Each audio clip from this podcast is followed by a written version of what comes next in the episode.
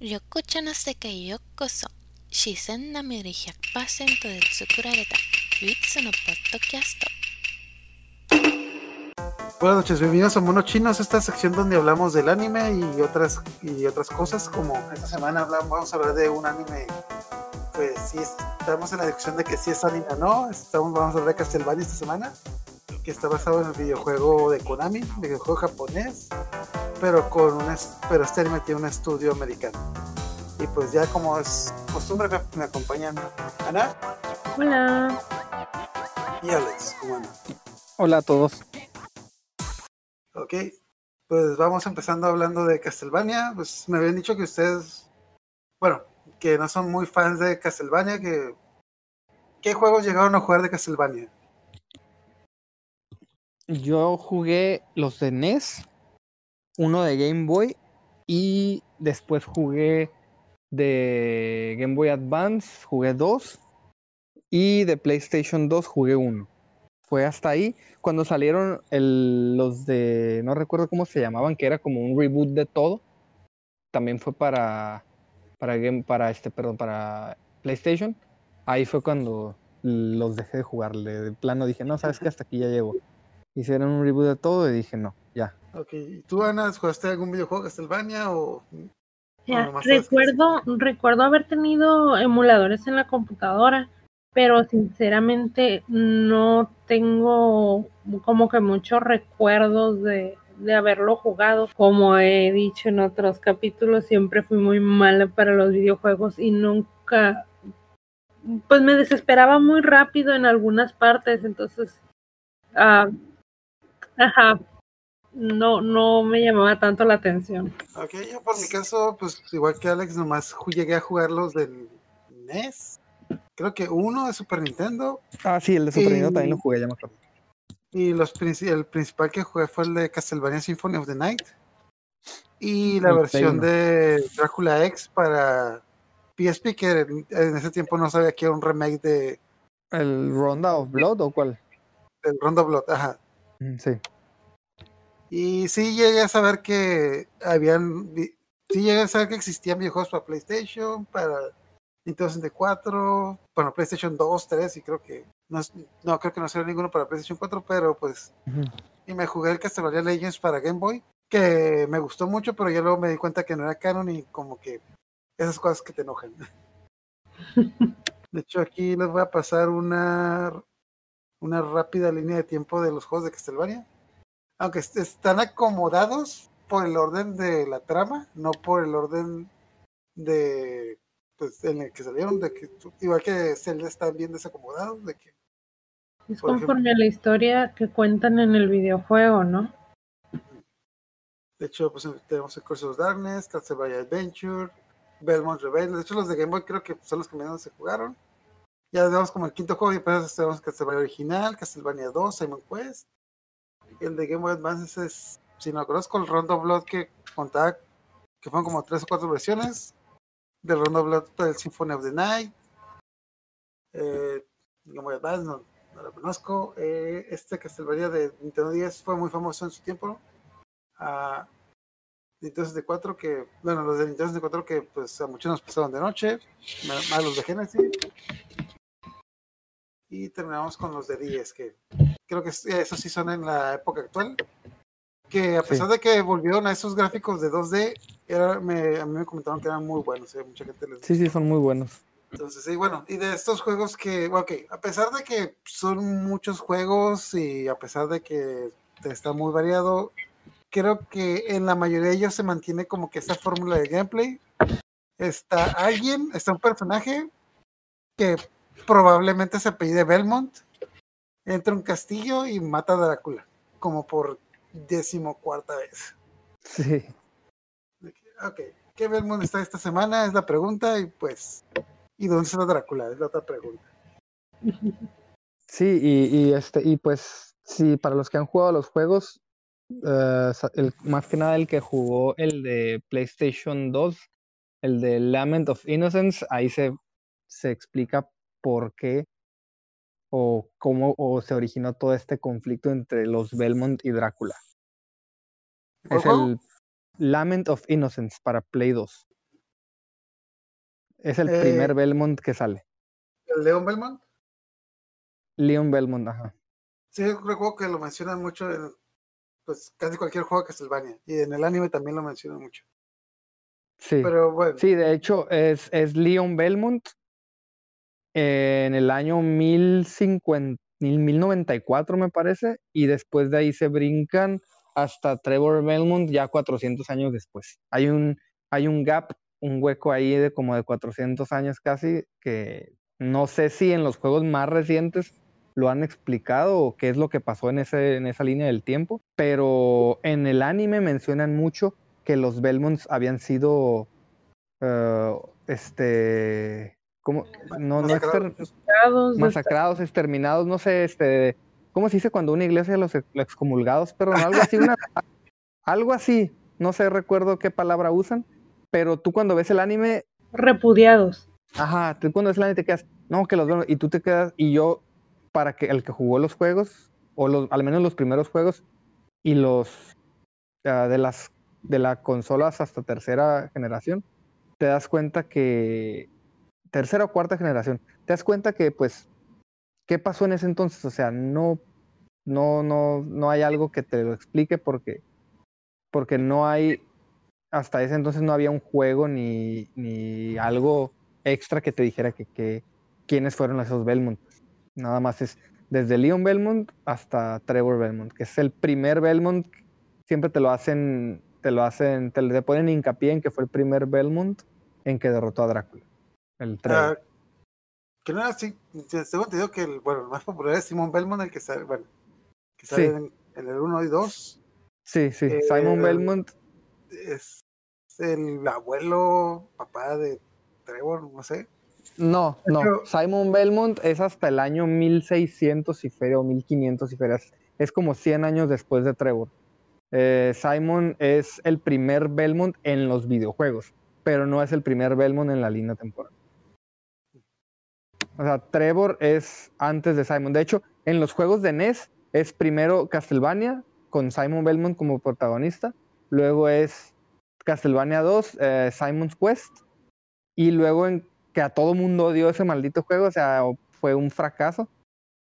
Y después fue y después fue Castlevania 3 que regresaron como que al la ¿cómo te digo? O sea, como que a la fórmula del primer Castlevania en cuanto a la jugabilidad, fluidez y todo, pero este tenía el, el Castlevania 3 que Curse of Drácula, Drácula's Curse, creo, perdón, tenía la la peculiaridad de que podías usar más de un personaje.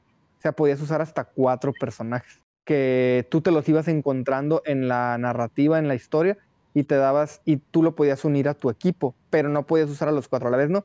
Eh, escogías el personaje y solito como que lo intercambiabas. Y tenía otras habilidades, ¿no? Entre esos personajes es eh, Trevor Belmont, después está, ah, no Saifa. recuerdo el nombre del, Saifa. Ajá, Saifa, Alucard y. Y ah, un pirata, otro- que no, un pirata que no sale en el anime. Ah, ese que no sale en el anime exactamente. Ah. Se me fue el nombre. es- Este... Ay, ahorita aquí lo traía. Bueno, Saifa tenía la- el poder de pues, lanzar magia, fuego, hielo. Alucard tenía el poder de convertirse en, pues, en murciélago y usar armas. Ajá. Y el pirata, pues, podía escalar las paredes. Podía escalar las paredes por abajo, ¿no? Y cuchillito. ¿no? Es como que no, pues sí, sí. ¿tú Sí, de hecho que recuerdo a ese, a ese pirata en el juego de Wii, el que salió uno de peleas, lo hicieron como una tipo momia blanca así bien rara. o sea, nada Ah, que sí, ver el con el personaje. Ah, el Castlevania Dead Note. Ese mero. que era el, Castlevania- este, el, el Castlevania. Judgment. Ajá, Castlevania Judgment, ah, alias Castlevania Dead Note, porque pues lo hizo el dibujante de Dead Note y pues tanto A- Alucard y Alucard y Simon se parecen más a Kira y a L. Exacto, sí, sí, sí, sí recuerdo. Él y Kira. Ajá. Que de Entonces, hecho, en, el, hecho- en el juego que en el juego que te dije en el Amen of Innocence, eh, ahí es lo, lo icónico de ese juego es que pues aparte de que es el origen de Drácula, el origen de los de los Belmonts con la rivalidad de Drácula, también es el origen del Vampire Killer, del famoso látigo que se heredan los Ah. Belmont durante sus generaciones. Sí, de hecho aquí ya estoy viendo, la, bueno, estoy pasando la línea de tiempo y sí, pues aquí está el Castlevania 3, luego está el Curse of Darkness, 2 de Game Boy y ya nos vamos a, uno, a este PlayStation que no, la verdad no recuerdo cuál es y ya nos vamos al Castlevania 1. Entonces sí, el Trevor es... Me recuerda Sí. la línea de, como se la línea de Zelda donde está como que, ah, sí, este pasó primero, este pasó después, pero tal vez, si, ¿qué hubiera pasado? Sí. que sí, Sí, siempre resulta que lo quieren revivir y que hay una secta que lo quiere traer de vuelta o que revivió porque dejó sus piezas, sus cuerpos regado por no sé cuánto, su cuerpo real, ¿no? Regado por no sé cuántos lugares y que va a renacer y que ahora tienes que ir a recolectar sus piezas para quemarlas. Siempre resu- re- resulta que quiere resucitar o resucita o resucita en el cuerpo de alguien más o así. a mí lo que se me hizo curioso, güey, yo estaba un poquito perdido cuando empecé a ver el anime Castlevania, porque yo nunca jugué Castlevania 3. Entonces, como que, ay, también como que los que yo jugué fueron el Castlevania original y el Symphony of the Night.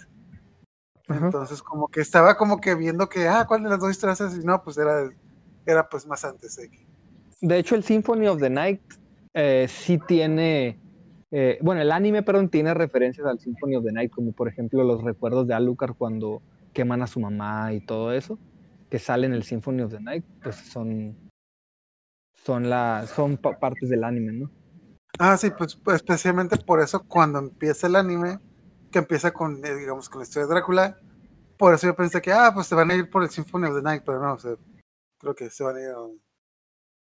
Pues bueno, entonces de repente como que estamos por el 2017, prendes Netflix y de repente está este emblema que dice Castlevania, la serie, y es como que, ¿what? ok, vamos a ver, vamos a ver. La verdad, yo sí me quedé así como que, oye, que no esté en un videojuego. Sí. Sí, ¿verdad? Pues sí, sí había escuchado yo el rumor de que iban a hacer un anime Castlevania, pero este, bueno, este anime, vamos a llamarlo anime. Este anime estuvo como que en producción como 10 años, de hecho lo empezaron a hacer en el 2008 y estuvo así como que en carpetazo por, ya saben, como cosas así como Dragon Ball Evolution, Dead Note, y es como que dijeron, no, como que vamos a esperar un ratito a que se calmen las aguas. Sí. Y pues ya, ya, pues Netflix con sus eh, series originales dijo, pues, vamos a sacarlo. Yo de lo hecho, compro. ajá. De hecho, Se la ve idea del director, ajá, la idea del director era hacer una historia de tres partes. Entonces, la temporada 1 tiene cuatro capítulos, la temporada 2 tiene 10 capítulos y la temporada, no, la temporada 1 tiene cuatro capítulos, que es como que, si ves la temporada 1 realmente es como que nomás la introducción. De hecho, creo que en el capítulo 1 hasta el final es cuando sale, sale Trevor Belmont en, nomás tomando una cerveza y como que, ay, Sí, como que, como que revivió Drácula. ¿Me da otra? sí. Iban a ser tres partes y yo dije, ah, bueno, pues van tres temporadas, pero no.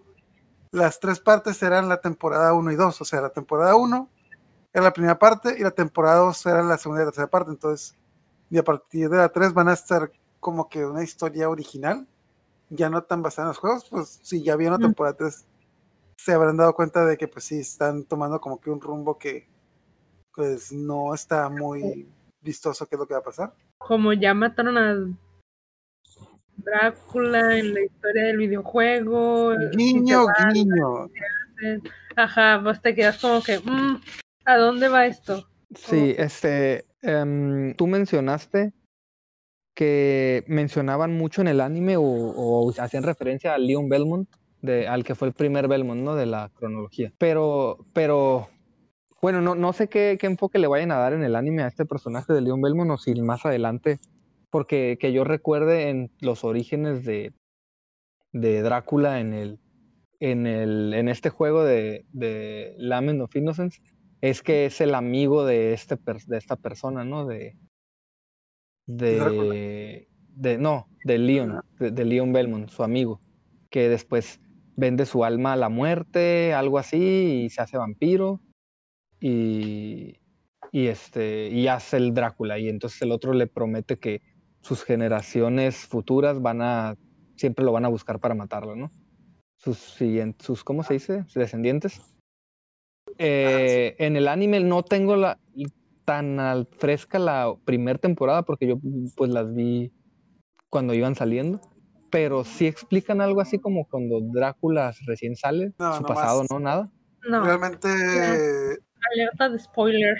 Ale- alerta de spoiler. Este, Va. la, los primeros capítulos se tratan de Elisa Tepes. Bueno, no me acuerdo en sí cuál era el nombre de la. De la O que de su esposa, ah, ya, sí, ya me estoy acordando. Entonces ella quiere, quiere convertirse en doctora, pero doctora de verdad, no curandera, ni bruja, ni nada. o sea, Sí, sí, sí. Ajá. y va y pues digamos le llega el chisme de que el que vive en el castillo él sabe qué onda él tiene conocimiento sabe de ciencias y cosas ocultas y que tiene que ir con él para aprender más y ahí es cuando ahí es básicamente ahí empieza la historia no del del anime comillas. de hecho, aquí, bueno, de- empieza la historia cuando Lisa conoce a Drácula y pues como que se da como que esa historia de amor. Pero ya te dan a entender, te dan a entender que Drácula pues ya llevaba tiempo siendo vampiro y aterrorizando, y aterrorizando a la gente y pues, como que llevaba un rato como que aburrido en su castillo ya sin matar gente y como que la gente se le, se le empezó a olvidar y pues esta tipa fue para allá. Y pues la iglesia, y pues la iglesia pues no le gustó mucho la esposa y pues ya ves qué pasó. Sí. pues ya sabes cómo era en esa época del oscu- oscurantismo Bruja, bruja. ajá es como que achú salud bruja De hecho, no sé si algo que me, que me gustó mucho fue ese, que fue que te explicaran la historia del, del punto de vista de Drácula, que es algo que casi nunca hacen bien, porque alguno de ustedes vio la película de Drácula Untold. Sí. que no recuerdo cómo le pusieron en español, pero Jamás contado. que supuestamente iba a ser el inicio del universo cinematográfico de Ajá. las películas de terror, pero fue tan mala que le hicieron borrón y cuenta nueva. No no Entonces, sí te explican como que la historia de Drácula y en esa película Drácula es bueno, o sea, es un héroe. no es- realmente es un héroe, o sea, no Sí. es un antihéroe, es un héroe. Y, y hasta cierto punto, el villano de la película, que no recuerdo quién era, era Sí, era que otro de los o de algún de los otros. No, no era otro vampiro, el villano era un humano, esa, Oh, es, esa es la cosa lo que iba a decir.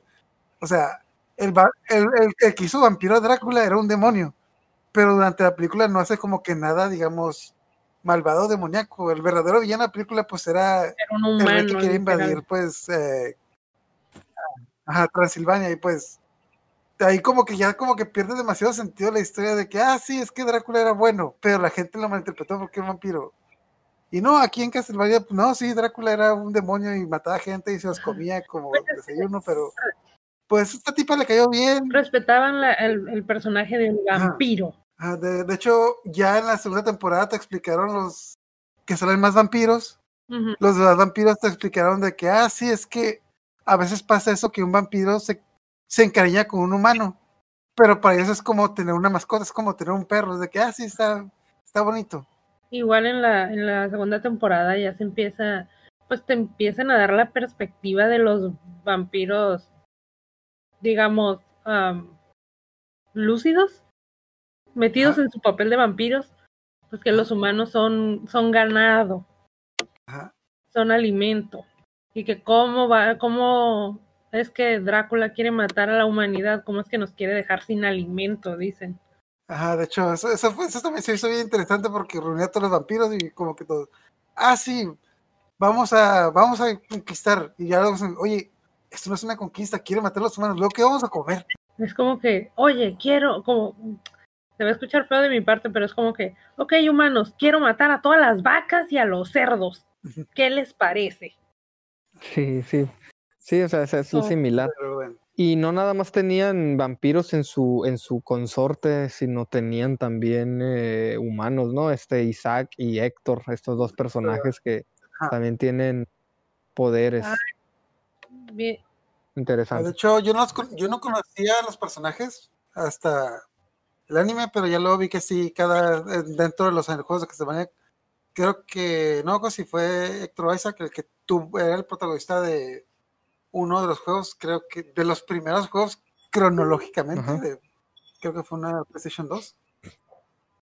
Entonces, sí, sí me gustó eso de que te pusieran, bueno, primero que nada que las escenas de acción están, mm, pues, no sé, no sé cómo decirlo, están Muy gráficas. Que, ajá, exacto, tiene, tiene muy buena acción, tiene muy buena animación, hay mucho destazadero. Es como que son anatómicamente correctos. Exacto. Ponle que no estén tan, tan gráficas porque, un ejemplo, ¿no? Que no se distinguen todos los órganos o todos los huesos o algo así, pero está bastante explícito, abiertamente explícito, que partieron a alguien a la mitad o que le cortaron la cabeza o Lo lo- queman. no sé, que lo atravesaron, ándale, que lo- cuando quemaron a, él, a Lisa. O sea, todo eso está bastante explícito. Y sí, llama mucho la atención. También es, bueno, también se me hizo muy bueno el diseño de las criaturas, de que, pues, bueno, pues sí, tenemos los vampiros, pero los vampiros son los que finales, pero tienes que recorrer todo el castillo y enfrentarte con todo tipo de criaturas y siento que les metieron muy buen diseño a las criaturas en el anime, pues de hecho hay de todo tipo de monstruos y de todas formas y tamaños, Sí. entonces, no sé, la verdad, hic- hicieron un trabajazo con este anime. De hecho, ah, aunque no le digan, aunque haya gente que muy de hueso, eh, muy otaku de hueso colorado diga de que no es un anime, pues no sé. Otra opción, tal vez sí, tal vez no, pero pues sí está, sí tiene la calidad de un Le- anime. De hecho, Le, yo lo que noté es que le quitaron muchas cosas que son parte de... Bueno, no que le quitaron, ¿verdad? Lo que lo diferencia de un anime es que no tiene esas cosas que identifica un anime con, con la cultura oriental.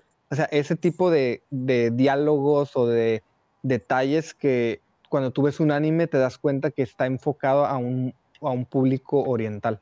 No sé si me, me doy a entender. ah, O sea, esa, esa idiosincrasia que tienen los personajes, la forma de hablar, la forma de moverse, el tipo de diálogo, la, las referencias a su propia cultura oriental, o sea, todo ese tipo de cosas que no tiene es lo que lo hace que lo diferencie más de un anime, yo creo, que la producción, animación, eh, to- todo lo demás.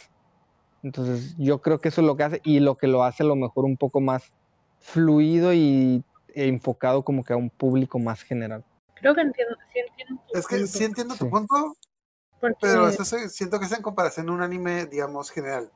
Pero este es como Sí, que un anime tipo OVA. Entonces, siento que en muchos animes tipo OVAs, que son pocos capítulos y van como que al grano, le quitan mucho ese, digamos, relleno para poner, para avanzar demasiado la trama. Ajá. Ah, que sí, también entiendo el punto de e- ese concepto oriental que dice Alex, pero también, ah, pues como eh, básicamente es una historia europea, pues no tendría mucho sentido como que orientalizarla. Sí. Sí, sí, sí entiendo. No Sí, sí, no sé sí si me entiendo, pero igual he visto animes eh, con eh, tramas europeos donde de todos modos lo orientalizan. que les cambian el nombre a, a las, no sé, a las ciudades que les cambian el nombre, o sea, que sabes perfectamente que es Nueva York, pero, pero le ponen York New. Sí, Ah. bueno, Guiño, guiño. no, lo, o sea, lo que me refiero yo es, por ejemplo, los japoneses tienen una manera de hablar y de expresarse diferente a los occ- occidentales. Así Oh, sí. como tú ves un anime a un japonés gritando y hablando y o balbuceando, o las muecas y todo eso que hacen, lo hacen en vida real. O sea, es, sí se expresan así los japoneses porque esa es su, su manera de, su lenguaje corporal y todo, y que de todos modos tú ves que en los animes con, como por ejemplo, no sé, te voy a poner ejemplo, Goblin Slayer, ¿no? No es una trama japonesa, oriental ni nada, está más enfocada a la aventura y fantasía, estilo europeo, pero los personajes todavía siguen teniendo esa manera de hablar y de expresarse y de, ¿sí me entiendes? Eh, así basada en, la, en, en ellos, en los japoneses. Sí. Y, y, es- y estos, y estas series eh, de anime americano, si le podemos llamar así, no. O sea, estos personajes son más eh, serios, secos, o sea, más eh, al grano, tipo como si estuvieras viendo, no sé, una película de la Liga de la Justicia animada, algo así, ¿no? Ese Ah, tipo de, de- Ah, De hecho, ahorita que mencionaste eso de los lugares, de hecho, también un poquito antes de empezar, estamos discutiendo acerca de que ya, bueno, cuando empieza el anime, en el anime mencionan muchos nombres de ciudades, no me acuerdo, no recuerdo cuáles, y yo dije, ah, pues son ciudades inventadas, y no, son ciudades de verdad, y ya por primera vez me abrí un mapa y me dije, a ver, ¿dónde diablos está? ¿Cómo se llama? Iba a decir Castlevania, no, ¿dónde, dónde está Transilvania? Transilvania. De que- Rumania, de que, ah, si ves un mapa, está en medio de lo que es Europa y Asia, y es como que, ah, eso explica por qué tanta maldita guerra Y ahí. vecinos de Rusia. Sí, Ah, es- es- sí, Y Ajá, sí, es que era, era la, el puente entre Europa y el Medio Oriente, ¿no? Entre Europa y Asia, esa zona del Cáucaso le llaman, que es pues, donde se originaron todas estas leyendas o donde los autores de estas leyendas las, las- los ubicaban. Por ejemplo, Drácula, que el escritor de Drácula es este Bram Stoker. Ajá.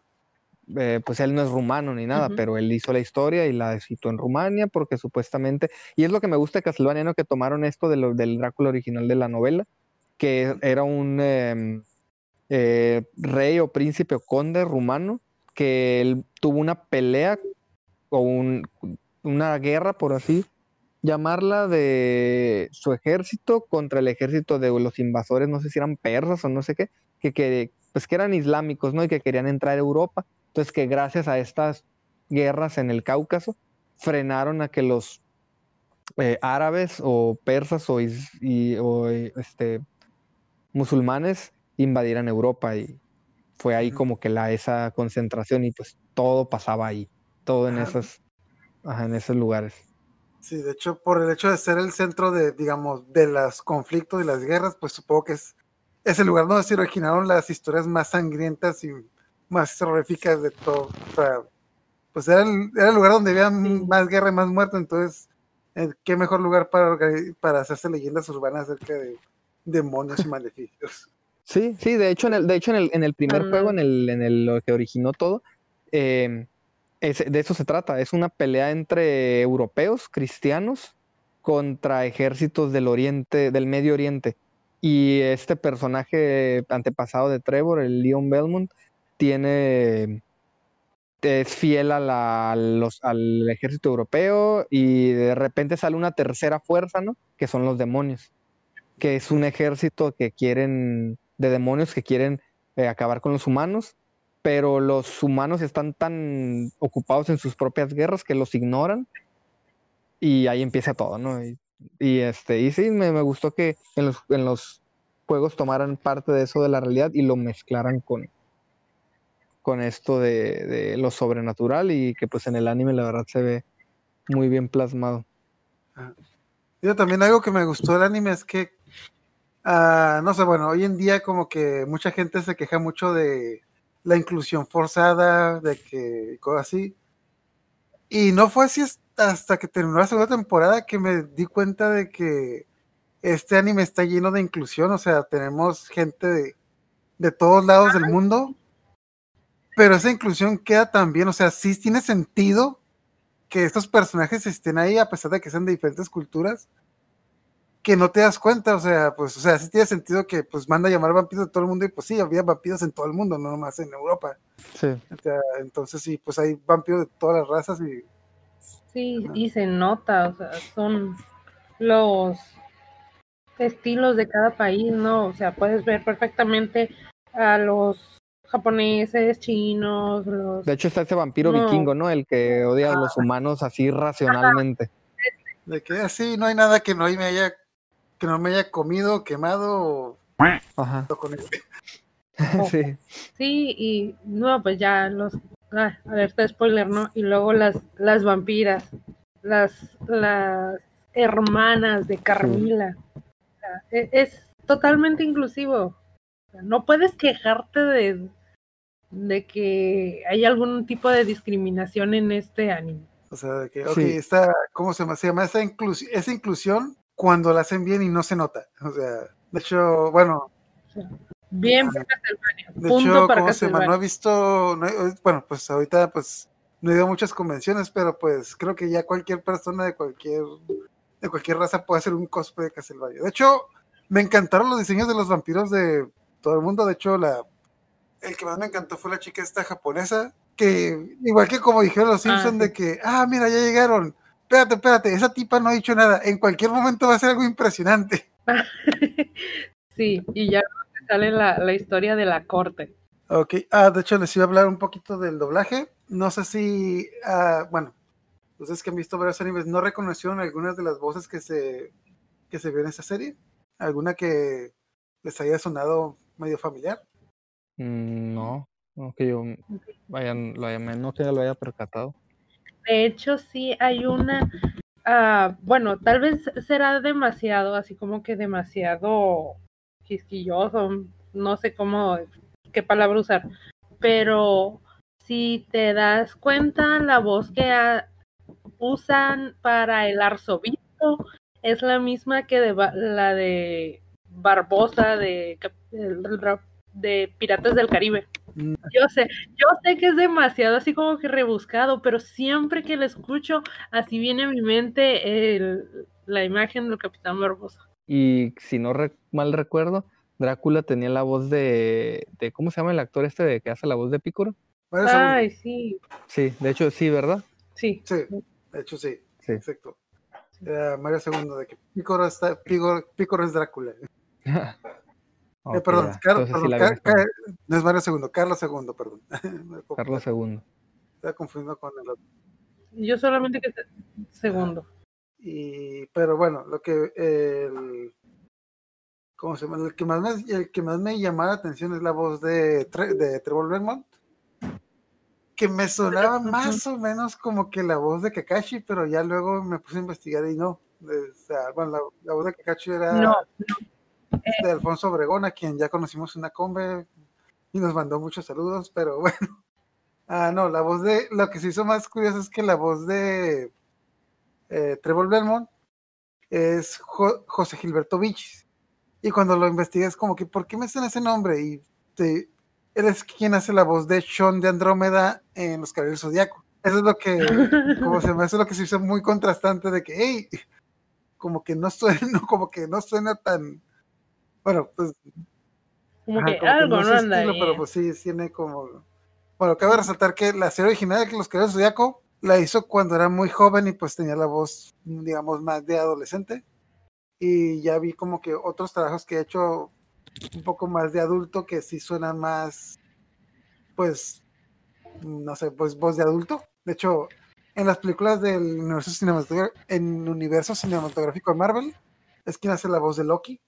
No sé si lo hayan visto en español, eh, alguna de las películas de Marvel. Y pues bueno, tiene como que varios. Hace la voz de Van en eh. Y uno que otro, pues eh, tiene más que nada trabajos en el, ¿cómo se llama? En las películas en series, no más que en el anime. Sácame de una duda, tú debes saber, Asco. El que hace la voz de Alucard no es José Antonio Macías. Es Jaime Mes. Jaime, sí, el guajolote Macías. Es Jaime Mes.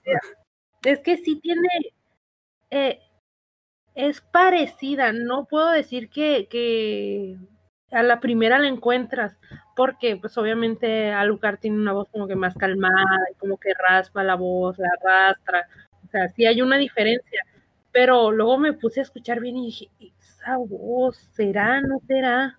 Sí, sí, sí, creo que es que creo que sí será muy contrastante de escucharlo. De vamos a taparse de Pikachu a tenemos que matar a Drácula. Ajá, es que pues totalmente diferente, ¿no? James es un personaje acá súper efusivo, alegre, y, no sé, dinámico, y ves a, a Lucard y casi casi que odio la vida. Hasta ahorita lo que lleva, ah, bueno, hasta el día de hoy vamos a la temporada 3 del anime. Hasta ahorita, ¿cuál ha sido su escena favorita? Uf, es que tiene un chorro de escenas súper Si geniales. quieren empiezo yo y creo que a lo mejor vamos a coincidir, pero pues en esta segunda temporada que tenemos estas historias que se dividen como que en tres partes, está la historia de Trevor, Alucard y Saifa, que están como que viendo cómo invadir el castillo, peleándose con demonios y buscando información. Está la historia de Drácula que quiere destruir el mundo y la historia de, eh, bueno, de Isaac y Héctor que como que están viendo que si siguen o no a Drácula. O sea, está todo ese conflicto, todo el mundo está es una pinche matazón, está todo el mundo, está en el castillo todo un, des- un desastre, los vampiros están matando entre ellos, está toda esta guerra, y está ese- esta escena en la que todos se detienen porque entran Trevor, Alucard y Saifa al castillo, de que están todos los vampiros dispuestos a matarse, y no escuchas ese silencio y todos voltean a ver, y que y entre los tres, y empieza a sonar la canción de Bloody Tears de Castlevania. Oh, ¿Sabes? ok, ya, ya me acordé, esa escena está muy Ajá. padre. que yo, oye, yo, Sí. yo he escuchado esa canción en algún lado, es como que. tan, tan, tan, tan, Sí. tan, tan, tan, tan. Ya, ya me acordé de esas escenas, no, sí estuvo muy, muy... Sabes que Es, que, es que es donde es todo todos, todos los conflictos de cada parte, de cada este, cabeza de la historia, se juntan. Con todo el, la, la historia de cada, de cada fase, ¿no? Que el- el- está Drácula, está Tre- eh, Trevor y los demás. Y Héctor y Isaac y todo se junta. Está, sí, sí, ya me acordé. Está muy, muy entretenido. Eh, básicamente es como si vieras esta pelea en la que. No sé, como si llegaran todos los villanos de Dragon Ball Z y se estuvieran peleando al mismo tiempo y llega Goku, de que a ver, a ver, ¿qué pasa aquí? Sí, de hecho me, me dio- me- se me hizo chistoso cómo eh, este personaje, eh, Isaac, está como tratando de, perdón, los- lo están tratando de convencer a él de que traicione a Drácula y el tipo no, Ah. así como que, ¿tú crees que ya lo va a traicionar? Y al, al este Belfort, o cómo se llamaba el este vikingo, el, el vampiro vikingo, y, no, ¿tú crees que ya lo va a traicionar? Y no, ¿cuál moco se lo echa? Ese No, está, no, ya no lo pasó. voy a traicionar. Sí. Y yo creí que ese personaje iba a ser más y no, y vi que el. Dije, o sea, ese cómo odiaba a los humanos y al final lo terminó matando un humano, o sea, un. Y de los que él discriminaba. de una forma Y de una forma bien fácil. Ahí te das cuenta como un, como un, un- Ajá. un necromante es súper fuerte, o sea, a comparación de un vampiro normal, por, as- por así llamarlo, o sea, bien fácil, o sea, quitado de la... Y, y luego, y luego esta fuerte. Camila, Carmila, perdón, usa a Héctor a su favor para que convenza a Isaac, para que convenzan a Drácula de que cambie el plan. Ajá. Sí, sí, no hay que matarlos a todos, hay que dejar algunos como que para el invierno. Ándale. Ah, de hecho, la frase que más me gustó fue cuando está todo este desmadre, está todo este matazón, y sale Drácula y pregunta, ¿qué diablos está pasando? Ah, perdón señor, es que su hijo y una tipa que huele a magia invadieron el castillo. De que un tipo con un látigo, ¿un tipo con un qué? Y nomás se ve el cadáver de un vampiro y eso es hecho ceniza. De que es que Sí. llegó un tipo con un látigo, ¿un tipo con un qué? Sí, ah, ¿Qué Este, el látigo, la historia del látigo es en el primer juego. Bueno, no en el primer juego, en el juego cronológico primero, el primero ubicado cronológicamente. El látigo nace porque el protagonista, su esposa, bueno, su novia es secuestrada por un vampiro. El vampiro este Mm. es anterior a Drácula, obviamente, y él lo único que hace es secuestrar a las, a las novias o familiares de los guerreros más fuertes para que vayan a buscarlas y él derrotarlos. Entonces, cuando llega y la salva, él la, bueno, no la salva, no, sí, él no derrota al vampiro, pero la rescata. Y ella está, había sido mordida. Entonces, se está consumiendo, se está como convirtiendo en un vampiro, pero no es vampiro, es como un, tipo monstruo vampiresco, así bien raro. Y él, la, un alquimista le dice que eh, su parte vampiresca, por así llamarlo, la está consumiendo y que él tiene que usar un arma de ahí que todavía no sé si el látigo, o si, no recuerdo si era el látigo, pero un látigo normal, lleno como, con alquimia, y le, dice que la única manera de derrotar a este vampiro es sacándole su conflicto vampírico que ella tiene y incrustarlo en el látigo. Entonces es como que nada más con eso puede, derrotarlo. Es como haz de cuenta que el látigo tiene el poder de un vampiro adentro. Y con ese poder solamente puede derrotar los vampiros. Entonces De es, lo- hecho, es- ajá, es- es Tiene locura. No recuerdo cómo, le, cómo le, se llama originalmente, pero en el doblaje le decían de que, ah, tiene la, la estrella de la mañana o el estrella del alba, no me, no me acuerdo cómo le llamaban. Sí, sí, la Sí, estrella de la mañana. Ajá, así también se llama. Pero el látigo, pues le llaman Vampire Morning. Killer, es nada más el, Ajá, el de- seudónimo. de bueno, si vieron como que este easter egg de que se lo encontró enterrado en un muro, como en el juego. Sí, exactamente. Eso es lo que me hizo curada, que tenía varias, varias referencias a los juegos. Otra cosa que está bien china es, es que todas estas referencias que tienen son, digamos, reales, entre comillas, porque pues, quién sabe qué tan real sea todo esto de la, la alquimia y las cosas demoníacas y así, ¿no? Muchos símbolos de los que aparecen, de los que usan y los nombres así de, de los vampiros y Sí, demonios y cosas sobrenaturales son reales. Si te pones a investigarlas ah, como lo de la estrella de la mañana pues es uno de nombres tantos de... Ah, nombres de Lucifer. Y también el símbolo del azufre. Ajá.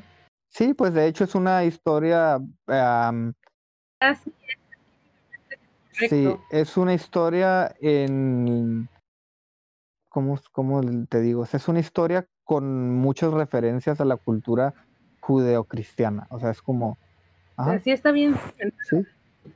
Sí, de, de hecho, el, el primer juego no estaba, obviamente, como todo, no estaba pensado en que iba a ser toda una franquicia, ¿no? Entonces el primer juego, el primer juego era el contra el monstruo de turno, o sea, eran el, prim- el último era Drácula, pero entre los jefes anteriores estaba Frankenstein, estaba la muerte, estaban, o sea, Un hombre lobo. un hombre lobo, ajá. Y de hecho en los créditos del primer juego te aparecen los nombres de los ah, de los actores de las películas de esos monstruos de los años 50. El, el actor que hace, el actor que hace. Drácula, el actor que hace Frankenstein. De hecho, hasta aparece el nombre de Bram Stoker, aparecen así, o sea, está- o sea, era un monstruo, era un, vilmente un juego de monstruos nada más. Bueno, de hecho, ahorita que mencionas eso, los de Konami, en- especialmente en los juegos de NES, eran famosos porque, bueno, las compañías que los doblaban en inglés le metían de su calaña y muchas veces eh, le cambiaban mucho el- los diálogos para americanizarlos, así que no sé si eso sea a lo mejor lo que lo hicieron los, eh, pues la compañía que americanizó el juego. Bueno, no sé si en Japón Pues ahora el es- puro, sí, el puro nombre, con eso ya tienes. Castlevania en Japón se llama Ak- Akuma Yo Drácula, que significa como el de demonio Drácula, ¿no? Algo así. Entonces ya al cambiarle el nombre a. Castlevania, pues ya es un nombre más comercial, menos genérico y, y ya estás creando una franquicia que como nomás que, que un juego que nada más se llame eh, Demonio Drácula, así como ya estás haciendo algo, eh, ya le estás haciendo una identidad, por, por llamarlo al juego.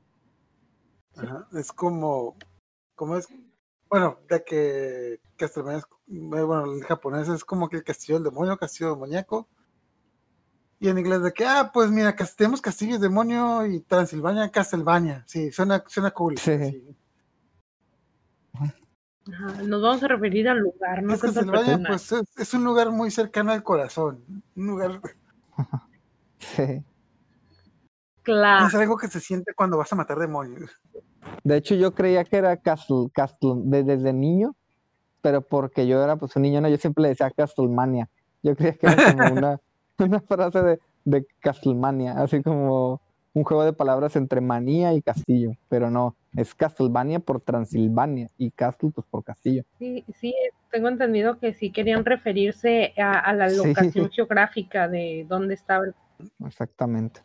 Ah, pues una de las escenas, yo creo que pudiera decir que es mi escena favorita, es cuando están en la iglesia, en, en una iglesia, y llega la primera horda o la segunda horda de monstruos, de criaturas infernales Seguro fue. y que se ve que está el, el cura, el sacerdote, ya no me acuerdo qué es, obispo, o sí, algo así. Y está como en el altar, no sé, y se ve que se meten criaturas y le, le empieza a decir así como que ustedes no pueden estar aquí, esta es casa de Dios y no sé qué. Y pues la- las criaturas empiezan a tener una legata con, con él. Y dice, no, pero claro que podemos estar aquí, tú nos trajiste y no sé qué. Y ya nomás le dice, tu Dios no está aquí. ¿Qué? No, no puede ser, no sé qué. Pero nosotros te amamos y no sé qué. Y pues ya al final te hace la perfecta referencia se lo está tragando. O sea, lo mató. Pero esa, esa parte a mí se me hizo tan, tan fuerte, pues tal vez porque, tal vez porque yo so- soy cristiana y creo que, que existe un Dios, o sea, que existe Dios y que Cristo es real. Ajá.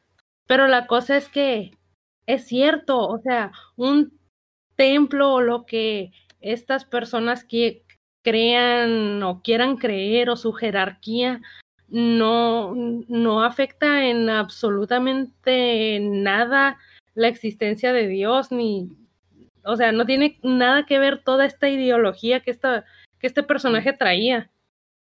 Y este monstruo se lo hace entender de una manera tan espeluznante y yo así que Sí. Sí, sí, no, Oh, pues de, pues de hecho a el, mí me- el- el dios judeocristiano es en, en el universo de Drácula es, es un personaje real, porque en los, desde los juegos, desde los primeros juegos, cuando Drácula se hace vampiro, la, en el primer juego, él pone, Sí. eh, él lo hace porque se quiere vengar de Dios, de hecho dice, como se muere su esposa de una manera muy prematura y muy así, em, eh, efímera, así trágica, trágico. el- todo es un plan que hizo para vengarse de Dios y matar a los humanos, ¿no? Porque supuestamente es su creación y él quiere vengarse porque le quitó a su, a su amada. Entonces ahí, es, ahí empieza todo. Entonces es un personaje también del, de este universo. Porque si no, entonces, ¿por qué el agua bendita les afecta? ¿Por qué las cruces? Porque entonces, pues todo De esto. es no recuerdo muy bien, pero me hizo como que el demonio con el que estaba hablando tenía la misma voz del obispo, o sea, era como que se da a entender de que como que el demonio era él. Y segundo, eh, hay otra escena en la que manda, eh, Trevor manda a llamar de que, ah, rápido, trágame un padre, pero uno recién comulgado. Ajá, que Ah, todavía no porque está te deben contaminado. de que lo- realmente los vampiros pudieron entrar a la iglesia porque los padres que están en la iglesia se habían corrompido, entonces ya no era como que un sitio sagrado porque los tipos ya, ya se habían corrompido. Exacto. En cambio, Ajá. cuando tiene el padre que está recién, recién consagrado, de hecho también le lanza el agua bendita y se, se derrite un vampiro de que, ah, la madre, si era un padre de verdad. Ese padre sí era de los buenos. Sí, este, sí, a mí la, escena que más me gustó también tiene que ver con los demonios y fue en la última temporada cuando están recordando cómo fue su vida de antes, que están dialogando entre ellos. No sé si te acuerdas de esa escena. sí, está, bien muy chila suave cuando, está hablando Ajá. con ellos, ¿no? Que dice tú, el que sabe hablar, Ah, Sí. para acá. Ajá, yo soy, yo, yo era este fulano antes de morir y bla, bla. Está curada, te hace filosofar ese, ese- esos detalles. Sí, otra cosa que me gustó mucho, que siempre me dio mucha como curiosidad o no sé, que siempre me trajo así con ansias, era la historia tal cual de Isaac y de Héctor. O sea, ¿por qué ellos? ¿Por qué los escogieron? ¿Por qué odiaban a, a la humanidad? Siempre, siempre fue así como que la espinita de ¿y qué le pasó? ¿Y por qué lo hizo? Oye, por un momento, hablando de Héctor, en No la última temporada, por un momento me creí cuando la muchacha esta, la de las hermanas de, de Carmila, ¿cómo se llamaba? La que lo usó a Héctor en la última temporada. Ajá, por un momento me la creí que sí estaba hablando en serio y al final no, sí lo traiciona. No, no manches. No, no manches, no. Estuvo, ay, la neta, sí se me hizo un poco, un Te hace bastante fal- ojete. te hace falta barrio, güey, Pero- Alex, así son las mujeres, así son todas las mujeres. manches. Sí, definitivamente me hace falta. Ay, yo me no, no, ¿qué ibas a decir? ¿Qué ibas a decir? No, que sí, Oye, perrita. oye. ¿Y qué onda con el empalado? Sí. El, el Alucard, el empalado, en vez del empalador. Ándale, ándale. Porque le fue, le fue re bonito en la feria, ¿eh?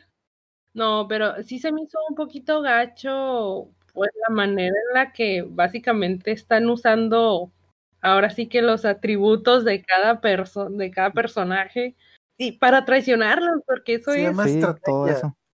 De hecho, creo que es le- esta chica de Leonora dice un, un punto de que es que cada quien utiliza las armas que Dios le dio. Es como que, ah, fulanita es la fuerte, entonces ella es la guerrera, esta es inteligente, ¿cómo se llama? Es la, por eso es la líder. Y yo soy la bonita, así que soy la, la, dipl- la diplomática. Eh, Ajá, es no, no, ella no se dice bonita, creo. No Bueno, recuerdo que Pero usé otra palabra menos bonita.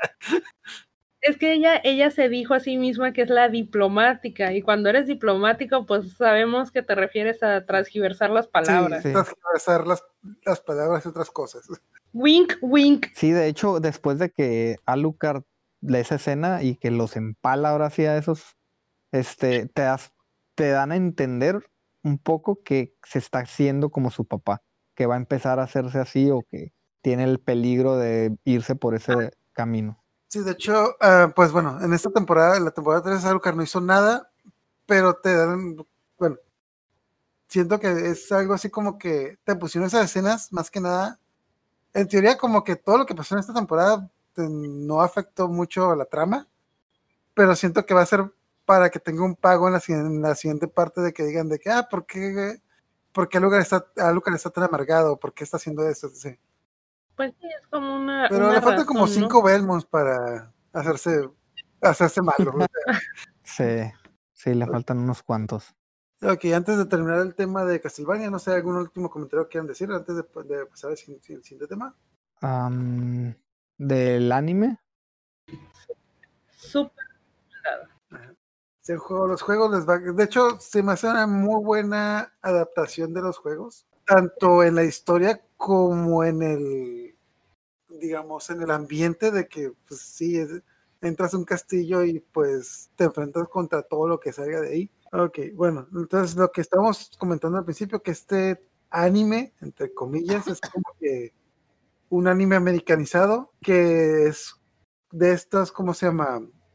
de esta última, bueno, de lo último, esta tendencia que ha habido de la animación americana hacerla igual a la animación japonesa, más que nada por aumentar, por subirle la calidad, copiar, mm, copiar un poquito el estilo, pero pues hacer más estilizado la animación.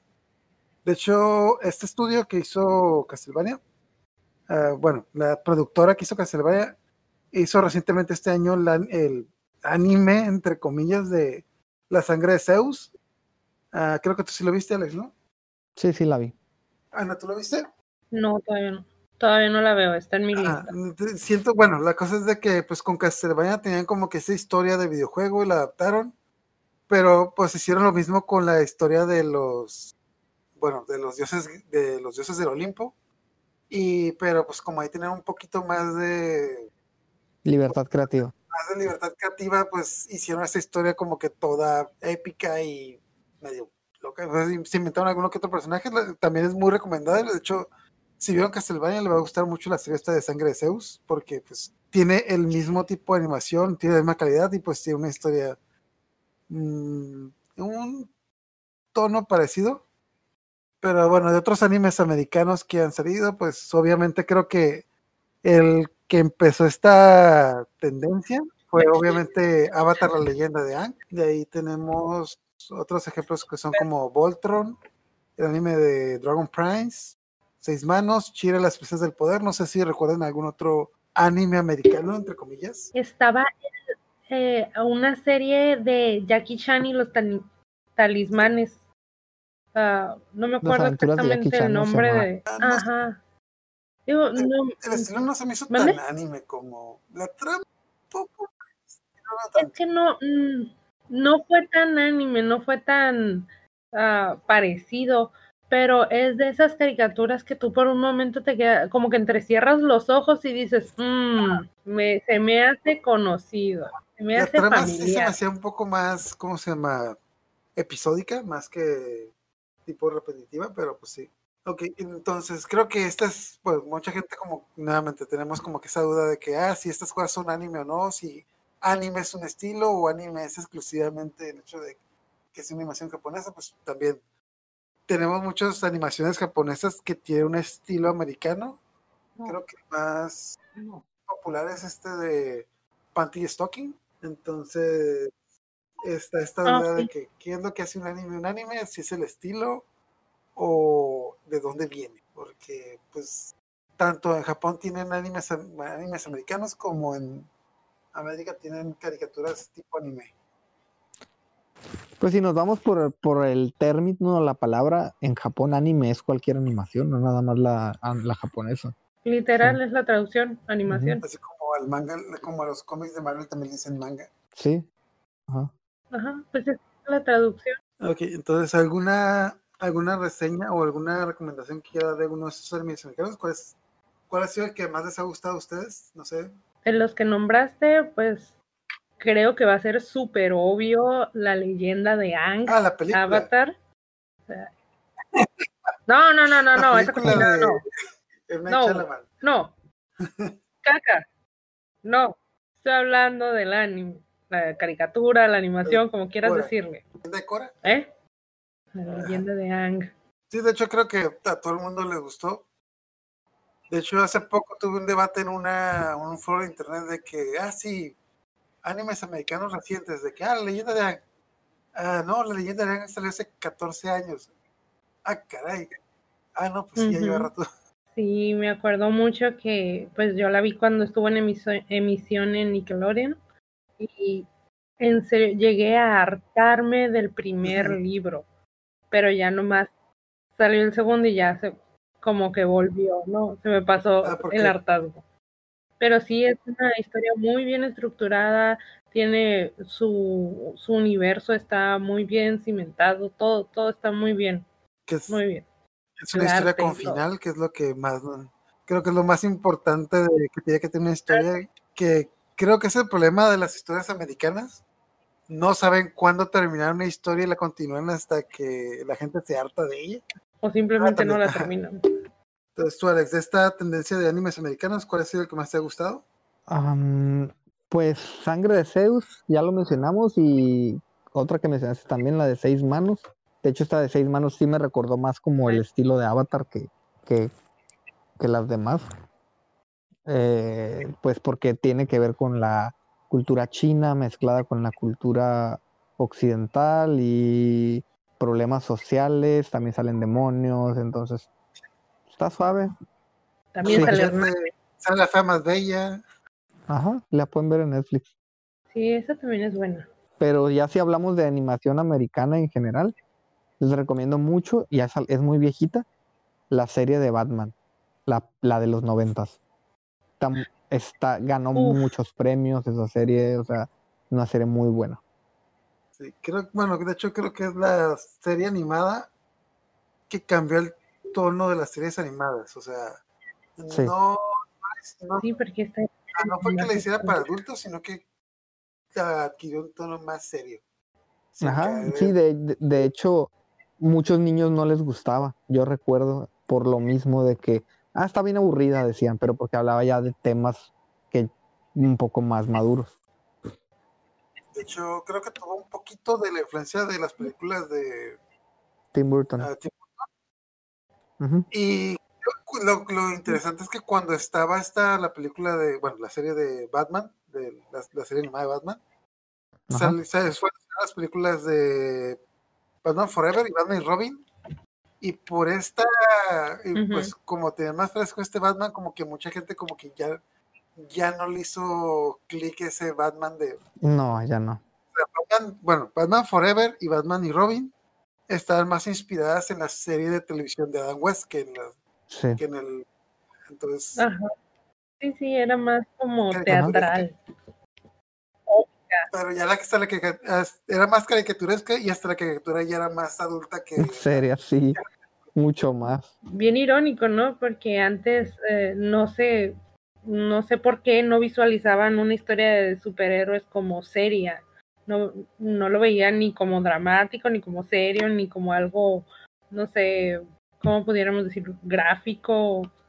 Irónico, cómics, ¿no? los Y, y ellos lo veían como cómics comedia. Sí, pero es la televisión, especialmente en las caricaturas, la animación, mucho tiempo estuvo la animación estigmatizada para pues también. Hay una larga historia de por qué pasó eso, porque se lo debemos gracias a lo que yo llamo la Liga de la Decencia y las buenas costumbres, que siempre están arruinando todo lo que nos gusta. En mi caso, yo de esta nueva ol- ola de animación americana, bueno, lo que más me gustó hasta ahorita es definitivamente Castlevania, pero le sigue muy de la mano y va a sonar como que un poco contradictorio. Me gustó mucho la animación de Shira y las princesas del poder, que a pesar de que con el puro nombre como que muchos hombres dirían de que, ¿y eso qué? Pero no, sí hizo una muy buena animación, una muy buena serie y, con muy buenos personajes. Estilizado de una manera muy, digamos, girly, no, no, no, no hay otra manera para decirlo. Pero sí es una muy buena serie, se, se lo recomiendo. De hecho, me tocó ir a, la, eh, a una Comic Con donde fue a la conferencia de prensa de esta serie y sí me sentí un poco, sí me sen- sí, al principio sí me sentí un poco raro porque habían demasiadas niñas ahí, pero ah, la serie está, la serie está buena, o sea, tiene su buen desarrollo de personajes, tiene buenos villanos, tiene también su drama ahí. Ah, no tanto como Castlevania, pero pues ahí tiene sus buenas cosas. Que recomiendo que mínimo le dé una oportunidad a esta serie. Ok, ¿alguna, ¿alguna otra recomendación? ¿Algo quiero mencionar? Creo que ya dijimos todo lo todo lo que se pudiera hablar en una plática así como casual. Porque ya si nos ponemos como más, más quisquillosos o a profundizar más, pues obviamente vamos a tener mucho hilo, mucha tela de que cortar. Ok, bueno, antes de terminar, vamos a mencionar de que eh, de la semana pasada que hablamos de Pokémon, un amigo y un escucha Héctor Mesa nos envió una imagen del póster que les había mencionado, que fue este póster de Pokémon con los nombres, con la primera traducción de nombres, Y los números. que era, este, ¿cómo se Sí. llama?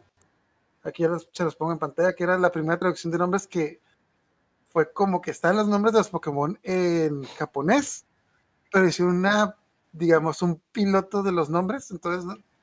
Aquí nos pasó el póster y yo me di a la tarea de subrayarles los nombres que sí cambiaron un poquito, que puedo ver que Ikens se llamaba Arbo, por eso, no sé, supongo que por eso Arbok se llamaba, era Arbo y Arbok. Los Clofari y Clofabo se llamaban Aria y Ariala. Mm, yo con Clofari. Ok. Ah, está ah, un pequeño detalle en, en Sansru que se llama Sandstorm. O sea, bueno, era Sansru, Sandslash. Ok, y Sandstorm, más o menos como que suena. Bullpix se llamaba Foxfire. Ese nombre no, no me suena tan mal ese nombre. Estaba, Pues tiene sentido considerando lo que Sí. es y el tipo y todo eso. vimos que Diglett se llamaba Dig, Dig- Digda. Ah, y aquí los nombres más graciosos que eran Abracadabra se llamaban Ocus Pocus. por ahí va, No por ahí va, ¿no? Entonces, Yo recuerdo en el, en el, en la revista especial del Club Nintendo de edición ah, dorado y plateado, eh, que eran, que era nada más una promocional a los juegos que venían. Todos los nombres que te ponían es- eran los nombres japoneses. Los nombres de Chikorita y Totodile y todos esos de esa, de esa generación te ponían todos los nombres japoneses. Y te presentamos a los nuevos starters y te ponían los nombres japoneses. Y, y pues yo recuerdo que yo hacía dibujitos de los Pokémon con los nombres japoneses y ya cuando salió el juego fue así como una cachetada, ¿no? Como, estos son los nombres. En la, segunda, en la segunda generación creo que sí le respetaron un poquito más los nombres japoneses porque, pues, Chikorita, Chikorita, Sí, sí, sí, sí, sí, se llama igual. también aquí uh, Matchup y Matchup se llamaban Kung Fu y Judo. Creo que el cambio, el cambio fue bueno. Ok. Uh, Rápida se llama Gallop. Ah, estos Magnemite y Magneton se llamaban Coil y Recoil. Pues, eh, Era Bill- este- ese póster era el el anuncio de Pokémon, apenas todavía no salían los juegos en Occidente. Sí, o sea, fue cuando estaban, hicieron el anuncio de Pokémon. Y los de, bueno, los de Club Nintendo fueron a un E3 o a algún evento donde, le, donde obtuvieron los nombres que iban a tener los Pokémon antes de que llegara el, pues, el videojuego a América. Pero Ok. de último, era como que era equivalente como que vieron un piloto y dieron por sentado que no se decir los nombres, pero de último nombre, de, de último, en última instancia, pues hicieron alguno que otro cambio. Que creo que fue para bien, porque como que Sí. ya, ya de rápido, pues tenemos a Liquiton que se llamaba Tongueto, Coffin y Wiesen se llamaban New York y Los Ángeles, bueno, N- NY y LA. Gold, Goldie se llamaba. Goldie, no, no cambió mucho. Ah, Seeking se llamaba Neptuno, pues el rey del mar, Neptuno. Lapra Ujú. se llamaba Ness, Sí. porque, porque Ness. Mm, mm, ujú. El monstruo. Oh, el nombre de. ¿Cómo se llama? Ah, Gyarados se llamaba Skull Kraken. Ese nombre, No sí, no. nombre sí sonaba muy bien. Ay, pues lo que, lo que les decía de que Eevee antes se llamaba Eon. Así de que Vaporeon, Jolteon, Flareon, Eon. Tiene sentido. Y Sí Dratin y Dragonair se llamaban Dragón y Dragin. Y Omar y Omastar se llamaban Es y Cargo, que de ahí no, no entiendo por qué. ¿Cómo? Omanite se llamaba Es y Omanite, Omastar se llama Cargo. No, no entiendo por qué. Pero ah, es una buena trilla por si por ahí se- de hecho también les recomiendo si por ahí tiene este póster en su arrimbado por su casa De hecho, de hecho sí sacaron otro caracol después, ¿no? Que se llama Macargo. nada, no, no, no recuerdo. Yo Sí, en la, sé en la, ¿Sí? en la tercera No me generación. acuerdo. es un, es un caracol de lava. Macargo se llama. Mira, se- ah, sí, sí, sí. Que tiene como, como Ajá, un sí. bigotito, ¿no? Sí, Como unas sí, sí, sí. se la va colgando. Mira, ahorita que lo dices junto, em, es cargo, es el nombre de un molusco, Ah, de un ok. crustáceo. que se come, así, es cargo, es cargo, todo junto. Pero no me acuerdo si tal cual es, es así el nombre en todo el mundo o si solo Yo es creo. francés o qué.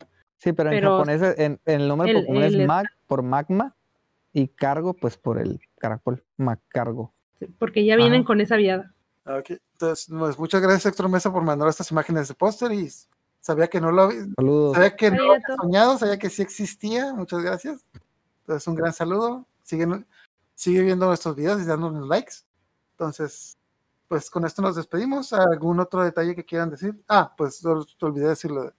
Pues la próxima semana vamos a hacer, vamos a agarrar, a agarrar el tema de Cartoon Network, específicamente los animes que pasaron en Cartoon Network. Y en teoría será el tema de Tsunami, pero el anime en Cartoon Network empezó unos poquitos años de Tsunami. Tsunami creo que empezó en el 2003, pero desde el 2000, bueno, creo que desde el 99 fue cuando empezaron a pasar anime en Cartoon Network. Entonces, a pesar de que fueron aislados, ya culmina con esto que fue Tsunami. Entonces, pues vamos a discutir y vamos a hablar de los diferentes animes que pasaron en Cartoon Network a través de los años y que últimamente, creo que desde el año pasado volvió Tsunami, nuevo y recargado, con más animes. Para... Bueno, últimamente ya creo que ya nadie ve tele, pero pues es un buen detalle para que, que regresen. Sí. Por lo menos la nostalgia. Ok, bueno, ya con esto nos despedimos. Muchas gracias por escucharnos. Tacos que se vayan. Entonces, Un último comentario. Vean la serie de Drácula, hablando de Drácula, vean la serie de Drácula de Netflix. Ahí explican por qué el agua bendita le hace daño a los vampiros y no tiene nada que ver con la religión. vean los primeros dos capítulos. El tercero no es muy bueno. Sí, Pero véanlo todo. Está, está interesante también, pero Sí. es está para el dominguearse. ok. Ok. Con eso nos despedimos. Muchas gracias por escucharnos y nos vemos la próxima semana. Hasta luego. Bye bye.